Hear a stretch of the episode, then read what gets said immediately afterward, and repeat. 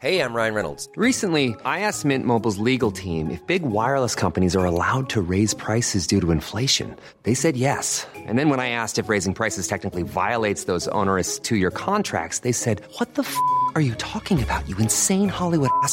So to recap, we're cutting the price of Mint Unlimited from $30 a month to just $15 a month. Give it a try at mintmobile.com slash switch. $45 up front for three months plus taxes and fees. Promo for new customers for limited time. Unlimited more than 40 gigabytes per month. Slows. Full terms at mintmobile.com.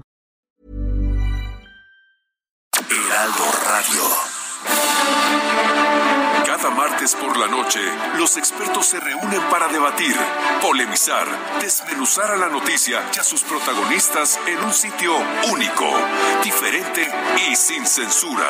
Esta es la mesa de análisis, a fuego lento, bajo la conducción de Alfredo González Castro, por El Heraldo Radio. Iniciamos.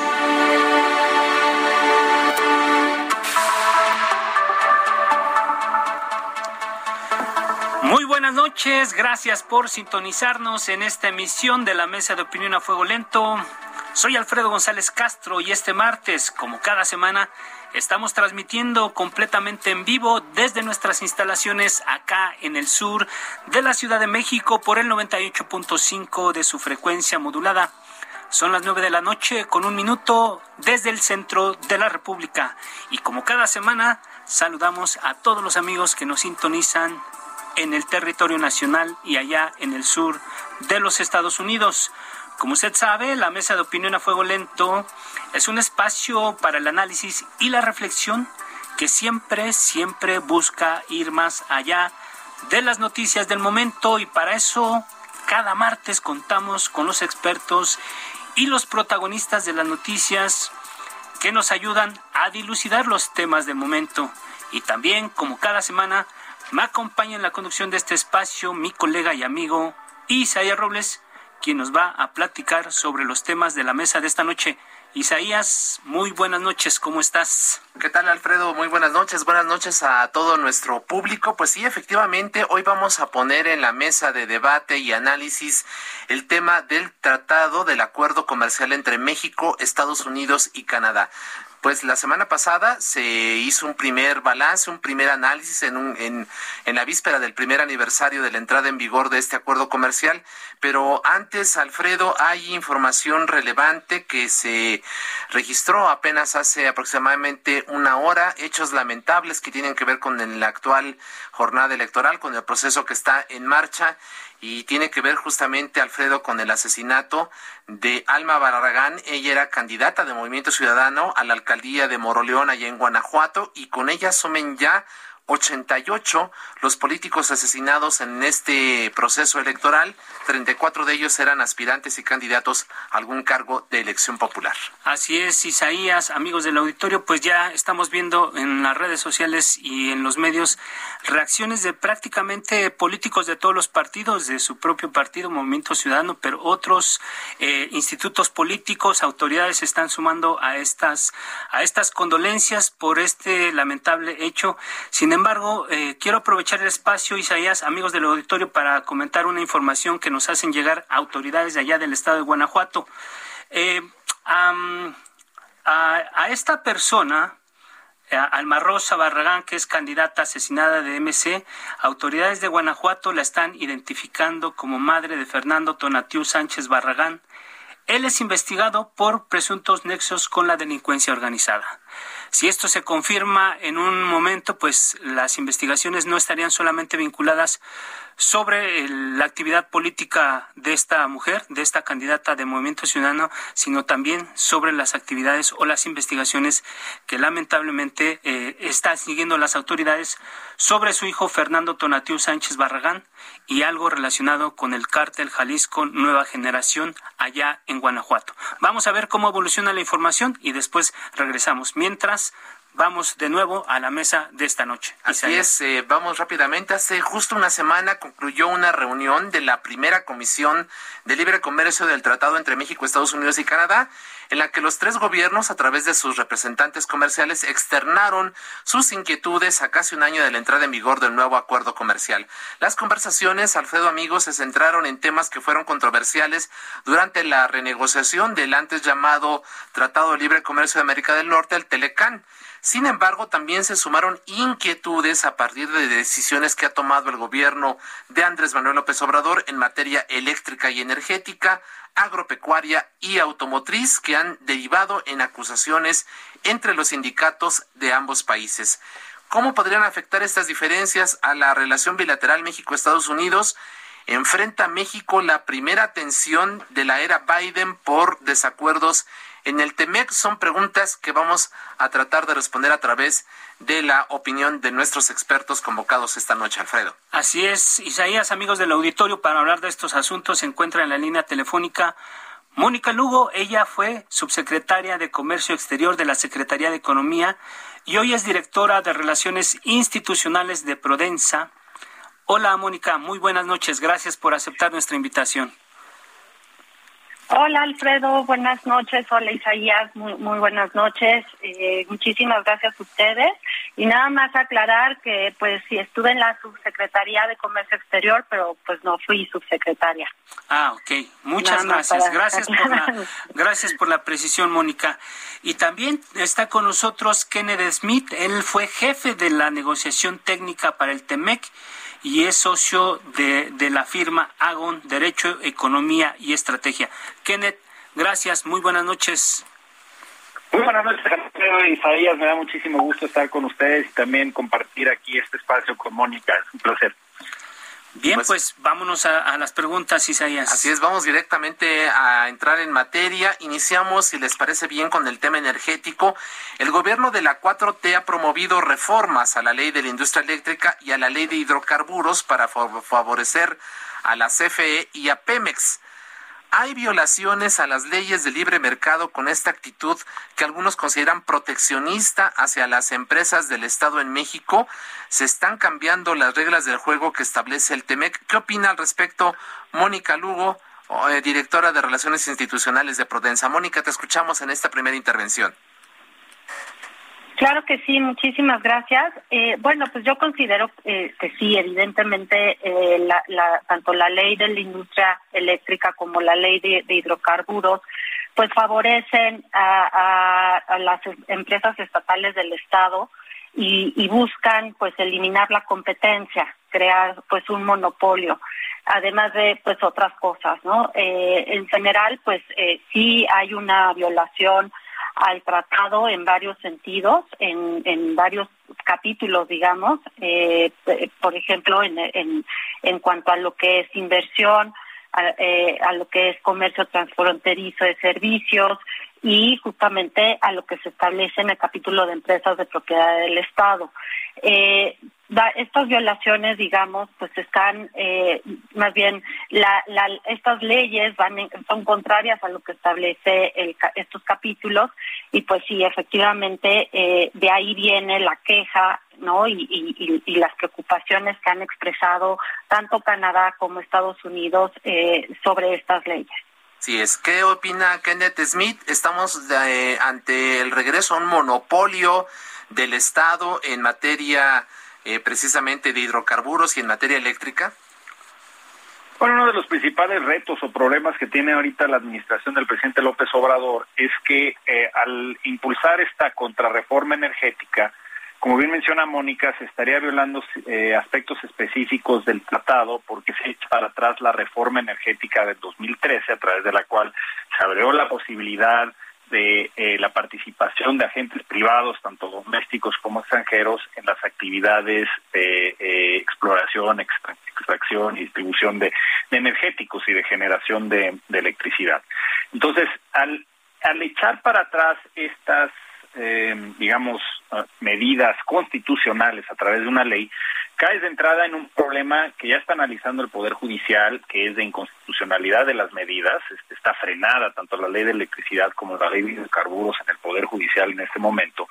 y además estás violando los tratados internacionales, no solo en materia del TEMEC, sino también el acuerdo transpacífico y el acuerdo nuevo que tenemos con los socios de la, de la Unión Europea, es decir, los países de la Unión Europea.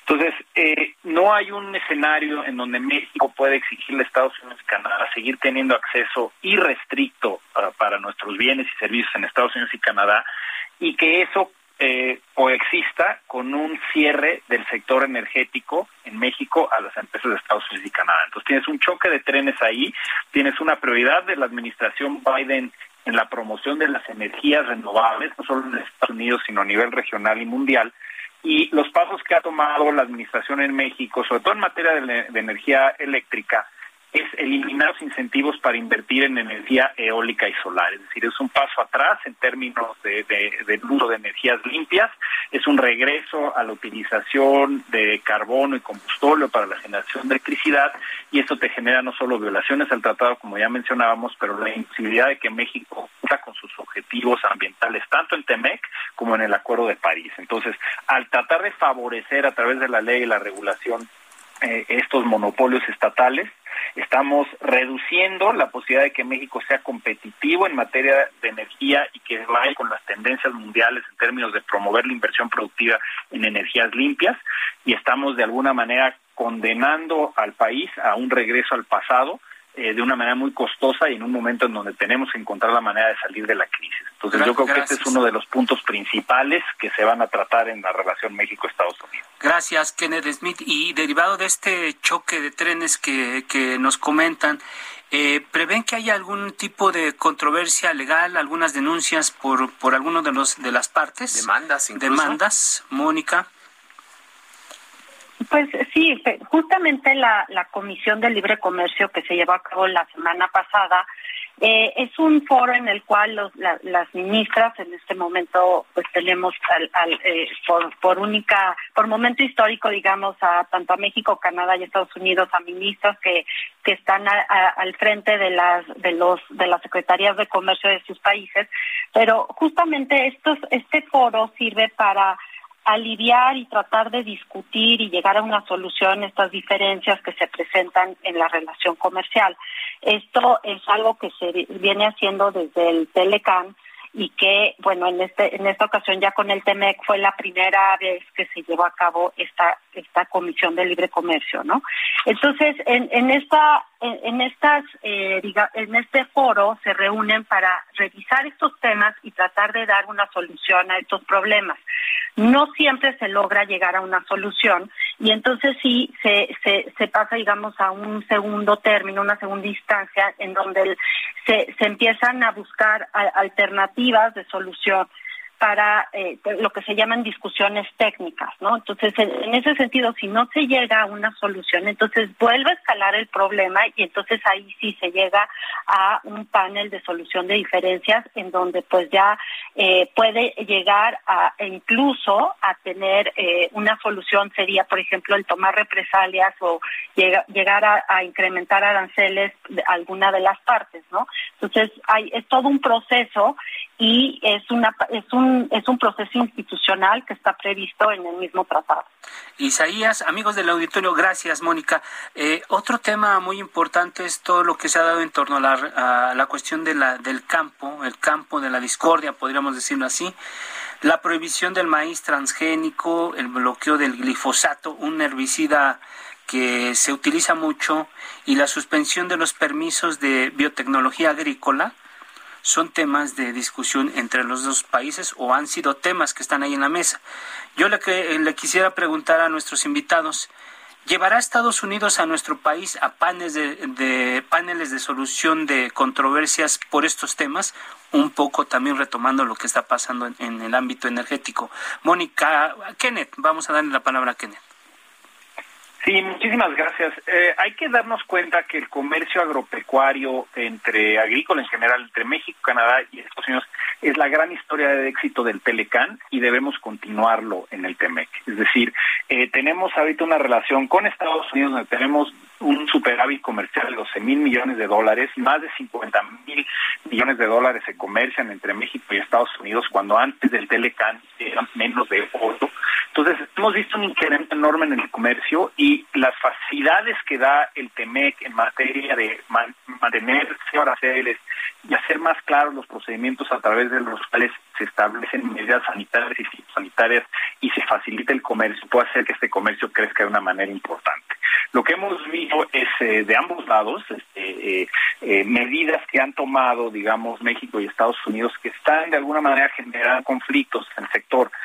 hablabas del caso de glifosato y maíz en términos de, lo que está haciendo el gobierno de México.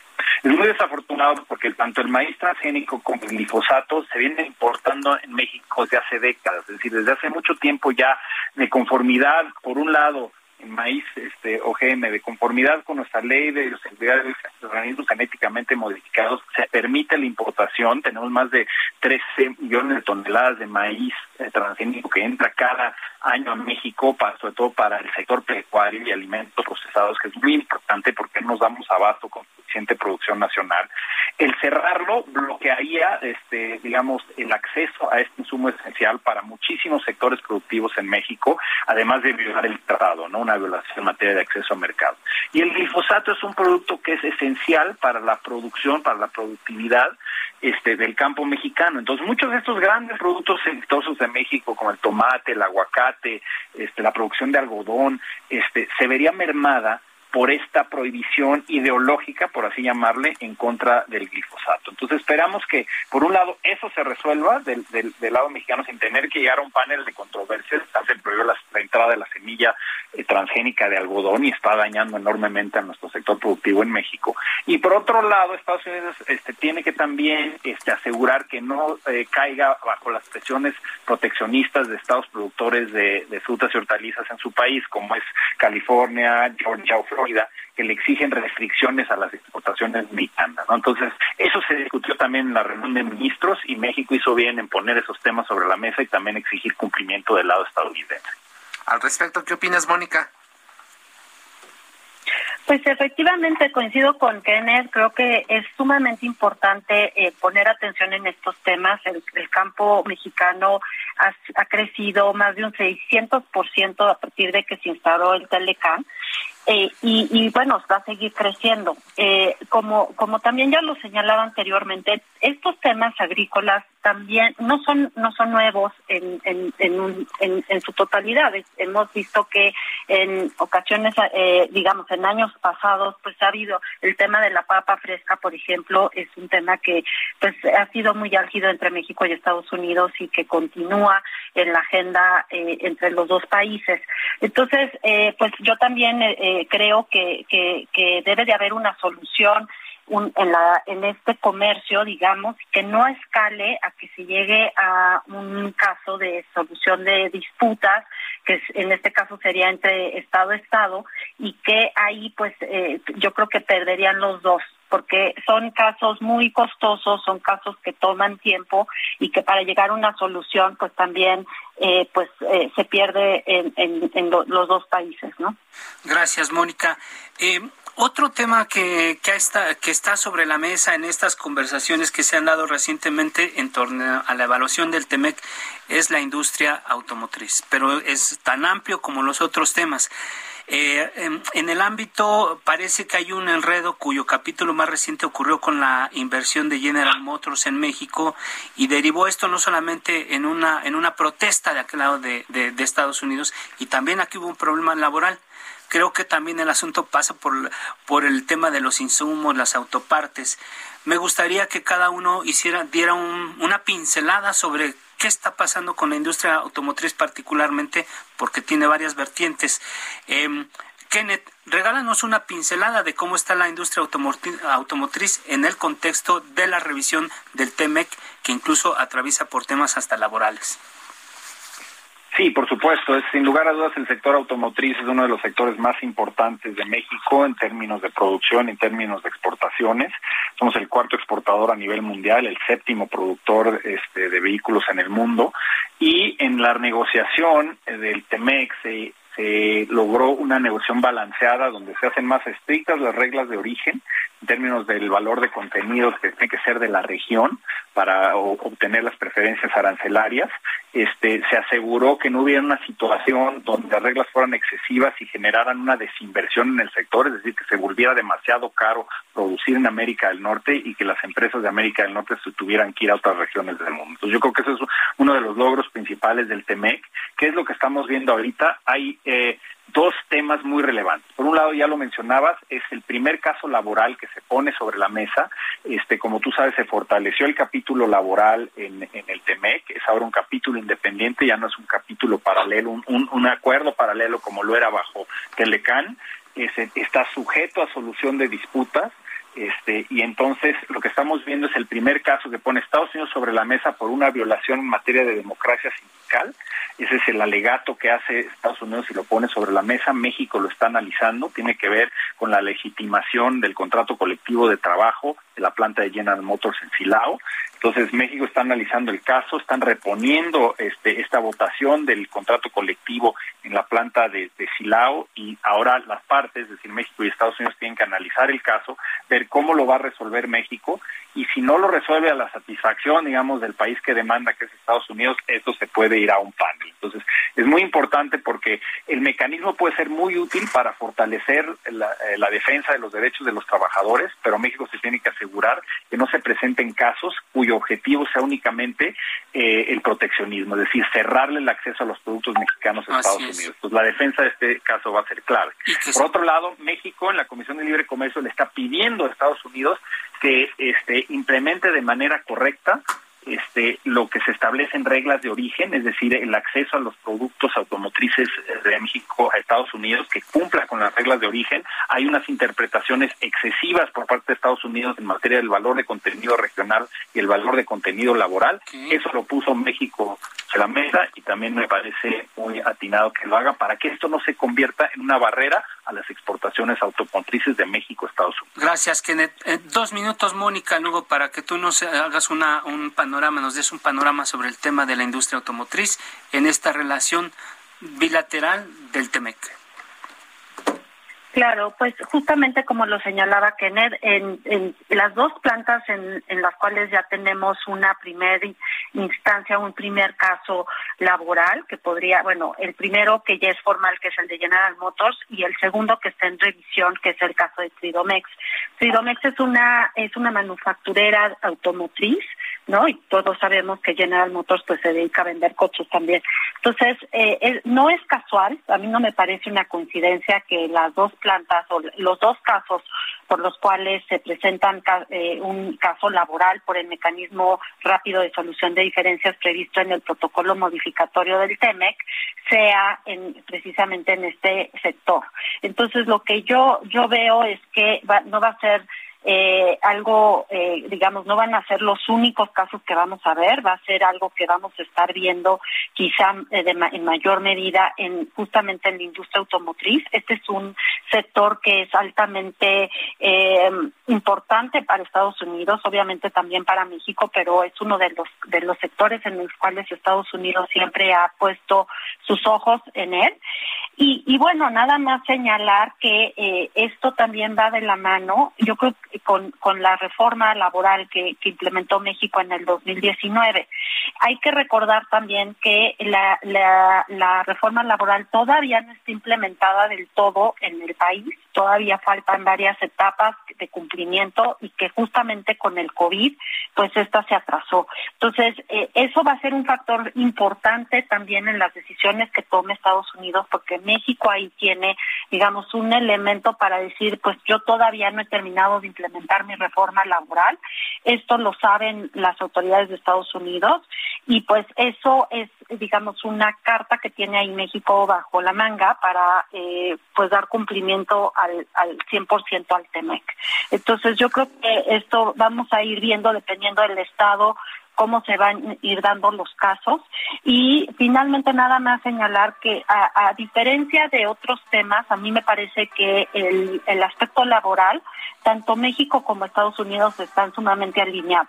El gobierno de México ha señalado y lo ha hecho evidente que es uno de sus eh, eh, sectores primordiales y en el cual está poniendo y empeñando toda su atención en la implementación de la reforma laboral. Y Estados Unidos también, ¿no? Entonces ahí yo veo que hay más coincidencias que diferencias al, contrario de lo que sería la reforma energética o el medio ambiente. Así es. Bueno, pues ahí están dos visiones muy importantes que analizan justamente el estado actual del TEMEC. Agradecemos a Mónica Lugo, quien es directora de Relaciones Institucionales de Prodensa, y a Kenneth Smith, ex jefe de la negociación técnica para el TEMEC y socio de Agón, Derecho, Economía y Estrategia, por haber conversado con el público de El Heraldo Radio. Muchísimas gracias a ambos por participar aquí en A Fuego Lento. Muchísimas gracias. Muchísimas gracias. Gracias, a Mónica y a Kenneth Smith. Y si te parece, Alfredo, hacemos una pausa y volvemos para seguir hablando justamente ahora de todo el tema de la cuestión laboral y las demandas que están entre los dos países por este asunto. Hacemos una pequeña pausa. Volvemos. Quédese aquí en el Heraldo Radio a fuego lento.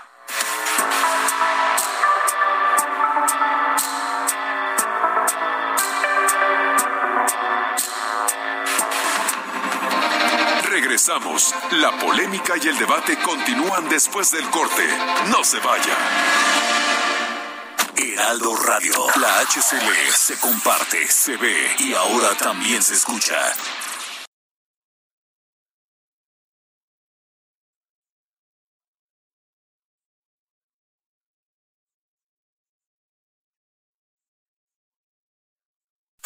Radio. La HCL se comparte, se ve y ahora también se escucha.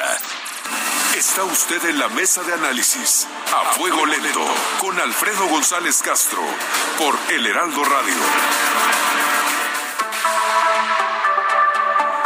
Volvemos a la mesa de opinión a fuego lento. Les recuerdo que estamos transmitiendo completamente en vivo por el 98.5 de su frecuencia modulada y que nos puede sintonizar en prácticamente todo el territorio nacional y allá en el sur de los Estados Unidos. Eh, antes de irnos al corte, estábamos conversando sobre, haciendo un balance sobre lo que implica este estado en el que se encuentran las relaciones comerciales entre México, Estados Unidos y Canadá, a través del TEMEC. Isaías, tenemos otro tema relacionado con este asunto. Así es, hace unos minutos conversamos con Mónica Lugo y con Kenneth Smith precisamente sobre este asunto, pero ahora queremos platicar sobre eh, la situación que se dio en el marco de esta primera revisión del TEMEC. Surgieron también diferencias en materia laboral. Estados Unidos pidió revisar el presunto caso de negación de derechos a trabajadores de empresa automotriz, mientras que México denunció una falla en la aplicación de las leyes laborales en la industria agrícola estadounidense.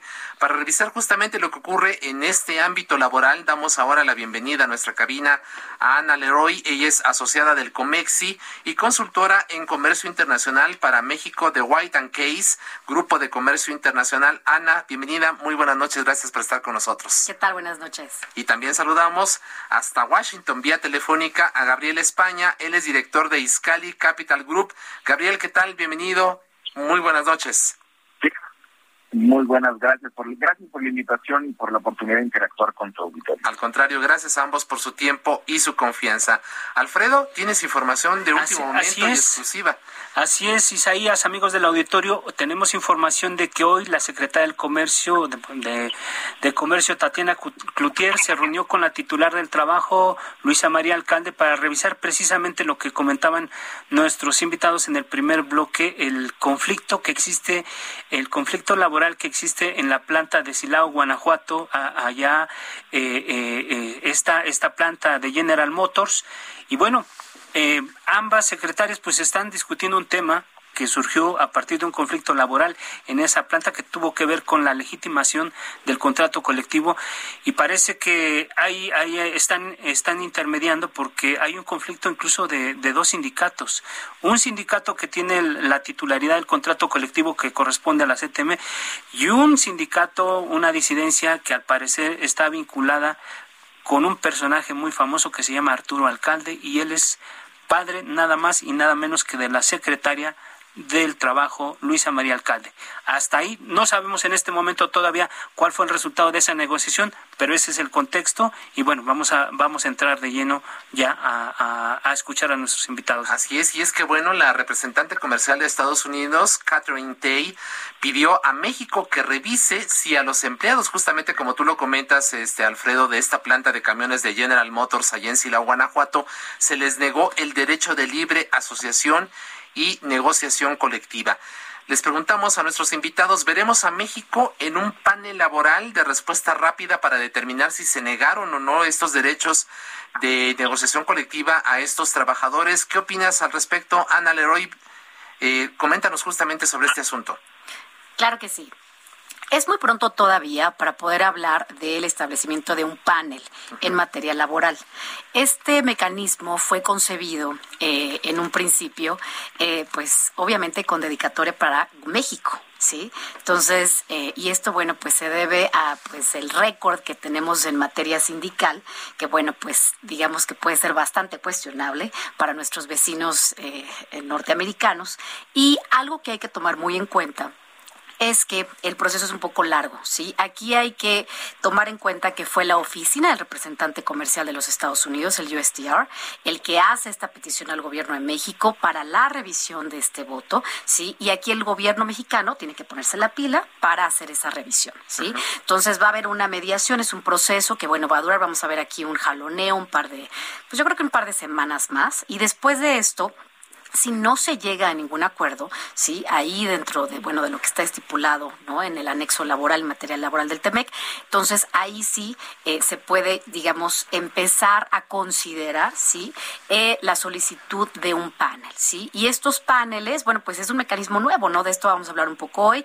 Eh, son es un mecanismo que no estaba contemplado en lo que era el Telecan anterior.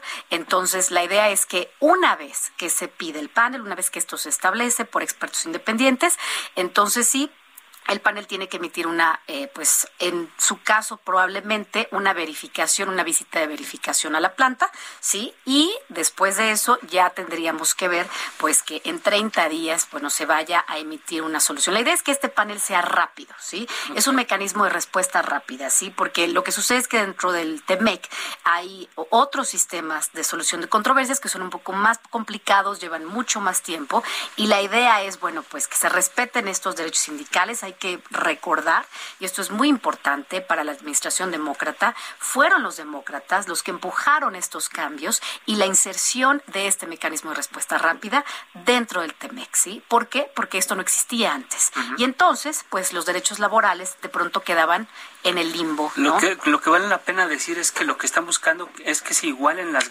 las, las, las prestaciones, los salarios, todo esto entre los trabajadores mexicanos y los de Estados Unidos. Y creo que eso es una cosa mucho más profunda que también este, entiendo que esa es como la aspiración de los estadounidenses, porque si están en igualdad de circunstancias, pues ya no representan una competencia desleal. Pero bueno, ahorita regresamos, Ana, y yo lo que quiero comentar con Gabriel España, que está allá en, Washington, es... Em, es probable o existe el riesgo de que un conflicto laboral como, que está, como el que estamos viendo allá en Silao, Guanajuato, ponga en riesgo una inversión de 1.700 millones de dólares en México por un conflicto este, como de esta naturaleza, Gabriel? ¿Qué estás viendo? Sí, mira, ¿qué estoy viendo? Eh, eh, eh, digo, y, como te podrás imaginar, Washington siendo la capital de los Estados Unidos es, es, una ciudad muy politizada. Y, y, aquí lo, el jaloneo entre republicanos y demócratas empezó y, en el contexto de que las elecciones son el, intermedias son el año que entra, pues empezó apenas se nombró presidente a Joe Biden después de que de los cuatro años de la presidencia de Donald Trump que no quería soltar el poder, ¿no? Eh, yo yo creo que lo que vamos a estar viendo eh, muy frecuentemente es que el, el se, se, se impongan se ponga presión a la administración de Biden de, con eh, demandas de carácter laboral, de supervisión del Tratado de Libre Comercio, eh, donde México, como ha jugado ese papel en los últimos años por parte de los republicanos, pues es una piñata de intercambio en la en la, en la cadena en, en el proceso electoral estadounidense, ¿no? Entonces eh, sí, sí puede poner en riesgo, digo, difícilmente veo que se pueda concretar, este, creo que el, el proceso terminará siendo resuelto con, alguna observación y con, con algunas medidas para resarcir el daño. Este, es un, es como se mencionó anteriormente, este proceso del panel es nuevo y, y seguramente pues esto es un ejercicio eh, simplemente de, de que, que nos permitirá definir cuáles van a ser las mecánicas sobre observaciones futuras. El gobierno mexicano, como ya lo reportaron, pues reviró con, con una indicación de unos casos de, de trabajadores en, en, Estados Unidos, Así es. Eh, agrícolas. Pero la, la, verdad es de que, y, y, digo, tuve, tuve oportunidad de ver el documento, pero está muy pobremente armado. La verdad es que yo creo que sí existen casos, debe existir muchísimos casos, que si, si hubieran mejor documentados podrían servir de, de contrapeso a, a, estos a estos embates.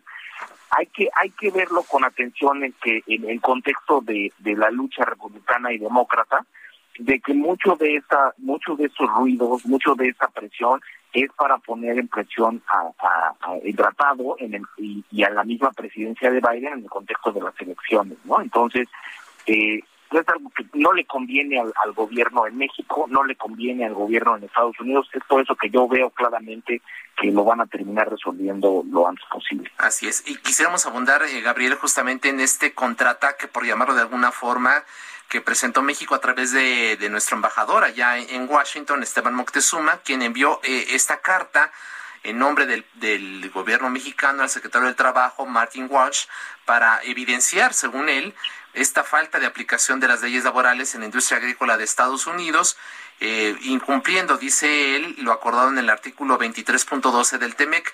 Eh, hay eh, falta de pago de salarios y de tiempos extras de instalaciones inadecuadas y malas prácticas laborales en la industria agrícola estadounidense hacia los trabajadores mexicanos. ¿Qué opinas al respecto, Ana Loroy, asociada de Comexi?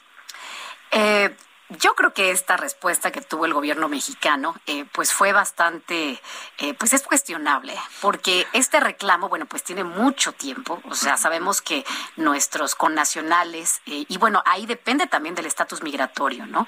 Hay que recordar que este mecanismo, sí, es un breve paréntesis, de respuesta rápida, está solamente puede ser activado en ciertos sectores estratégicos, ¿sí? Entonces, por ejemplo, el caso de GM, de General Motors, eh, tenemos aquí que es el, es el sector automotriz, que es un sector, un sector estratégico de manufacturas, ¿sí? Por ahí hay otro caso que anda sonando y que va a seguir sonando, eh, que es el de la planta de, Matamoros, ¿sí? Que yo seguramente ustedes también lo han escuchado, por ahí se activó el mecanismo, no vía la oficina del representante comercial, pero vía, eh, pues, el sindicato este muy fuerte en los Estados Unidos, la AFL-CIO.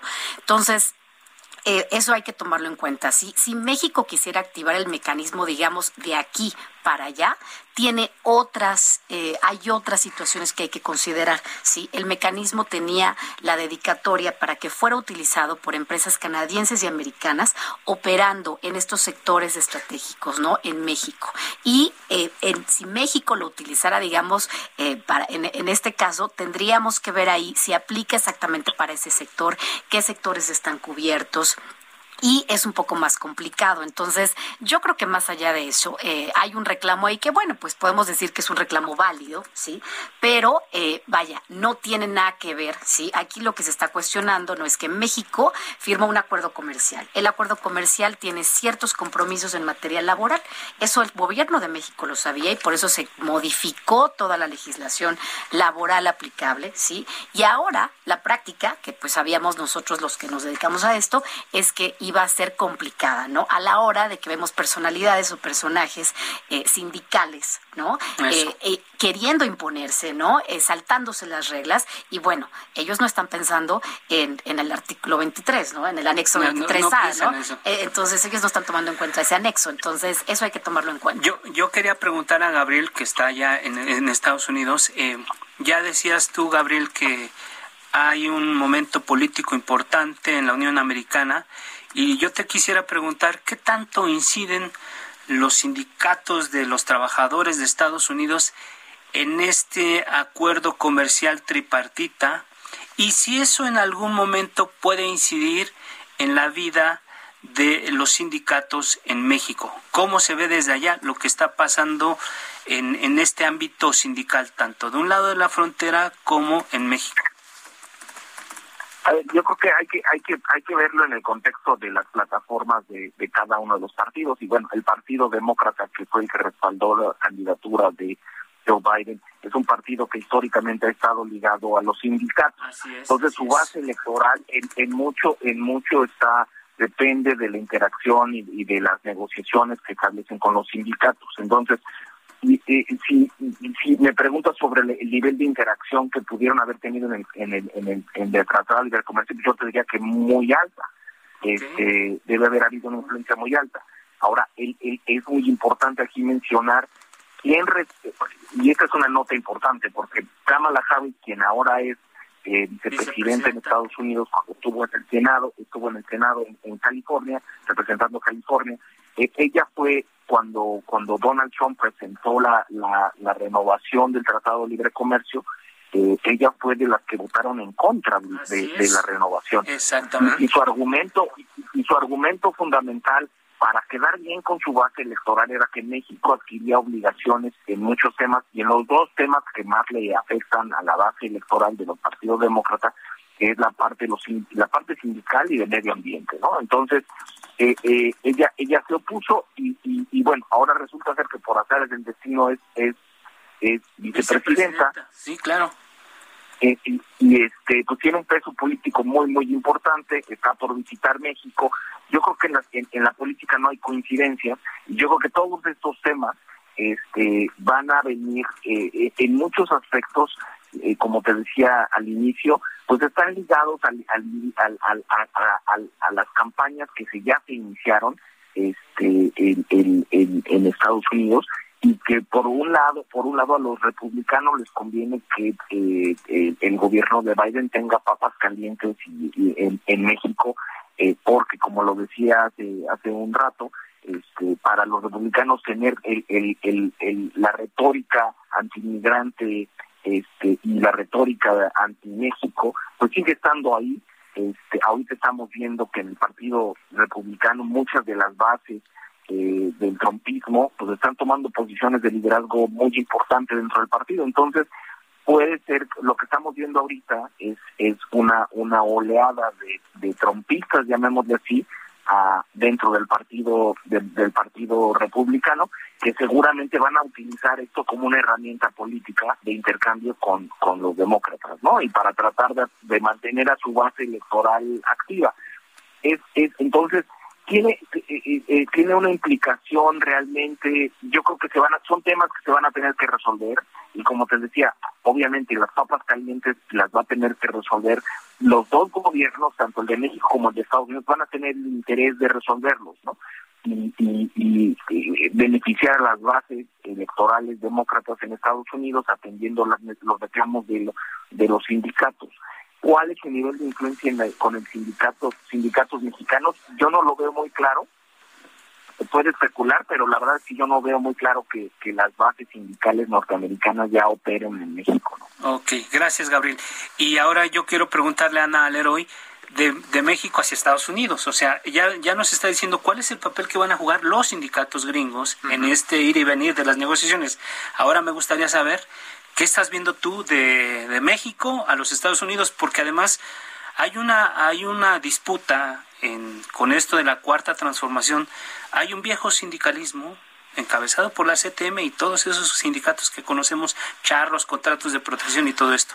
Pero por otro lado, dentro de la cuarta transformación hay grupo de, de sindicatos, gente que son igual de viejos que los primeros, pero afines a la cuarta transformación. Y creo que eso a final de cuentas se ha generado un cóctel que va a repercutir en lo que en lo en las relaciones comerciales. ¿Qué estás viendo tú, Ana?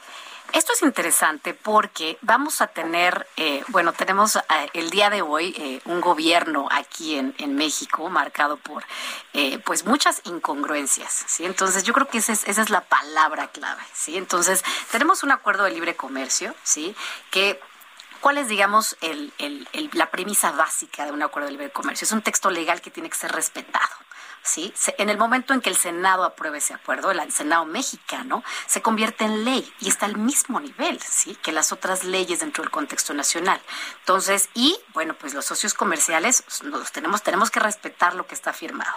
Ahora, en paralelo a eso, tenemos lo que tú estás comentando, ¿sí? Tenemos todo un tejido por debajo, ¿sí? Donde vemos un sindicalismo que no se ha renovado, ¿sí? O sea, el hecho de que se hayan aprobado incluso yo creo que muchas de estas reformas en materia laboral. Bueno, y además estamos viviendo un gobierno muy austero, tremendamente austero en toda la administración pública federal. Sí, eh, había el plan ahí para que estos estos nuevos, eh, pues estas nuevas cortes laborales que van a operar y que van a asistir a todo este tipo de situaciones dentro de la reforma laboral eh, va a tomar mucho más tiempo de lo esperado. Sí, ¿por qué? Porque no hay dinero. Entonces, en el momento en que, que se acabe el dinero, pues no sé entonces qué va a suceder suceder, ¿sí? Pero esto va a seguir, va a seguir sucediendo porque en el transform, en el trasfondo, yo creo que dentro de las prioridades de la administración actual en México no hay realmente, yo no veo, sí, por lo menos ahorita, y dado el lo apretado y llena que está la agenda nacional con otros temas, ¿sí? De empezar a hacer reformas al sindicalismo de antaño en México. Eso yo creo que es un gran tema. Se supone que está en curso esta reforma para renovar las dirigencias de los sindicatos, para legitimar los contratos colectivos, pero creo que por el tema de la pandemia no sé si vayan al 10% y eso ya es mucho de la totalidad de los de los, contratos que se tienen que legitimar para estar a la altura de los Estados Unidos. Pero vamos muy atrasados, ¿no? Sí, entonces esto va atrasado, esto va a tardar en, en, en, pues realmente, digamos, en que veamos cambios eh, en la práctica. Y eh, en el Inter yo creo que pues aquí el, gobierno de México tiene que tomar una posición un poco más, eh, pues no tan reactiva, ¿sí? Porque literalmente nos agarran con los dedos en la puerta, ah, con, no solamente con este tema, sino con otros temas también. Entonces, aquí la idea es empezar a pensar hacia futuro, ¿no? Más propositivo, menos reactivo, ¿sí? Más activo. Estamos ya eh, entrando en la parte final de, este, de este programa. Yo les preguntaría a ambos en este conflicto laboral que estamos viendo, en este conflicto entre sindicatos de México y Estados Unidos, ¿quién gana y quién pierde más? Al final de cuentas, yo le preguntaría a Gabriel España cómo ve esta situación, director de Iscali. Gabriel, adelante. Ah, muy buena pregunta. Yo creo que, porque eh, tiene muchas implicaciones, o sea, yo creo que va a depender de cuánto tiempo tarde en resolverse el problema. O sea, si, si esto tarda mucho tiempo y, o se agranda o, se multiplica en otros escenarios con situaciones semejantes, yo creo que políticamente gana el Partido Republicano.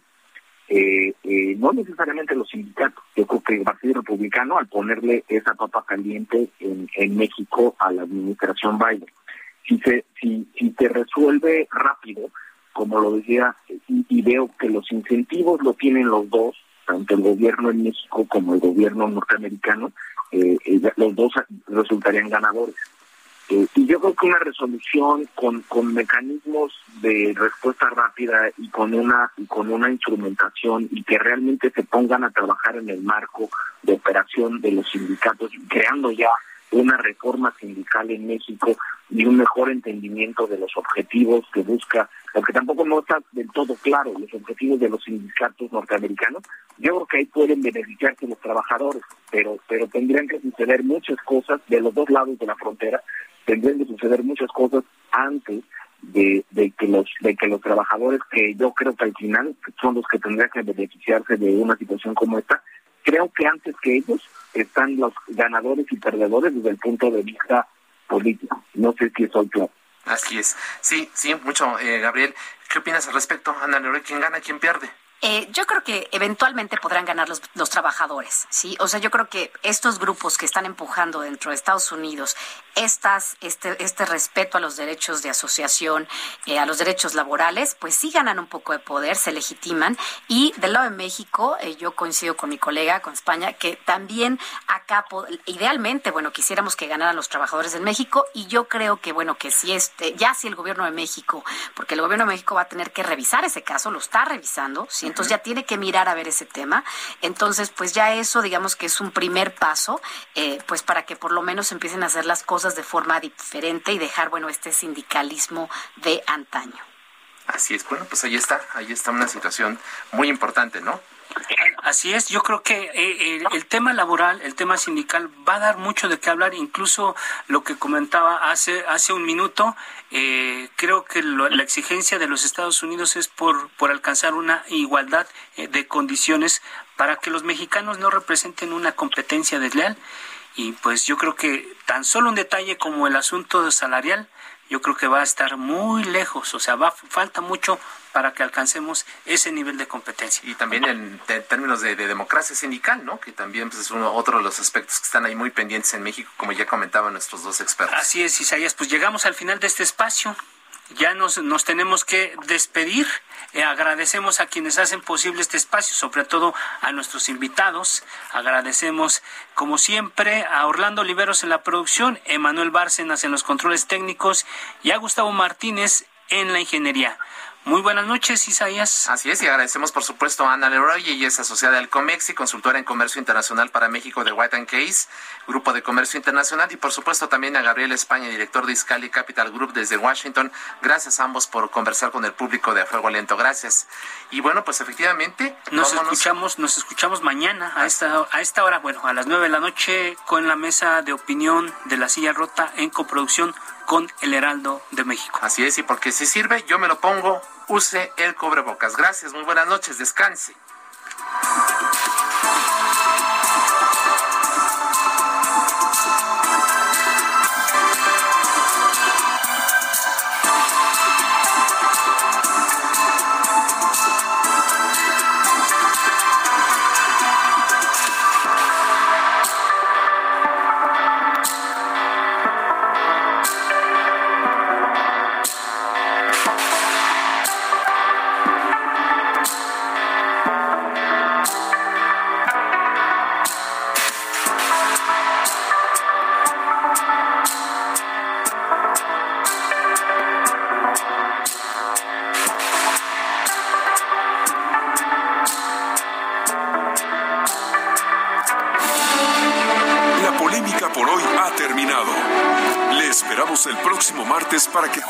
Expertos analicemos la noticia y a sus protagonistas en la mesa de análisis.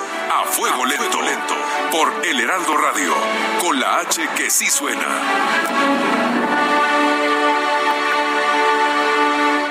Heraldo Radio, la H se lee, se comparte, se ve y ahora también se escucha. Even when we're on a budget, we still deserve nice things. Quince is a place to scoop up stunning high-end goods for 50 to 80% less than similar brands.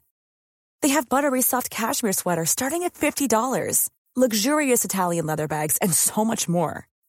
Plus, Quince only works with factories that use safe, ethical, and responsible manufacturing. Get the high-end goods you'll love without the high price tag with Quince. Go to quince.com/style for free shipping and 365-day returns.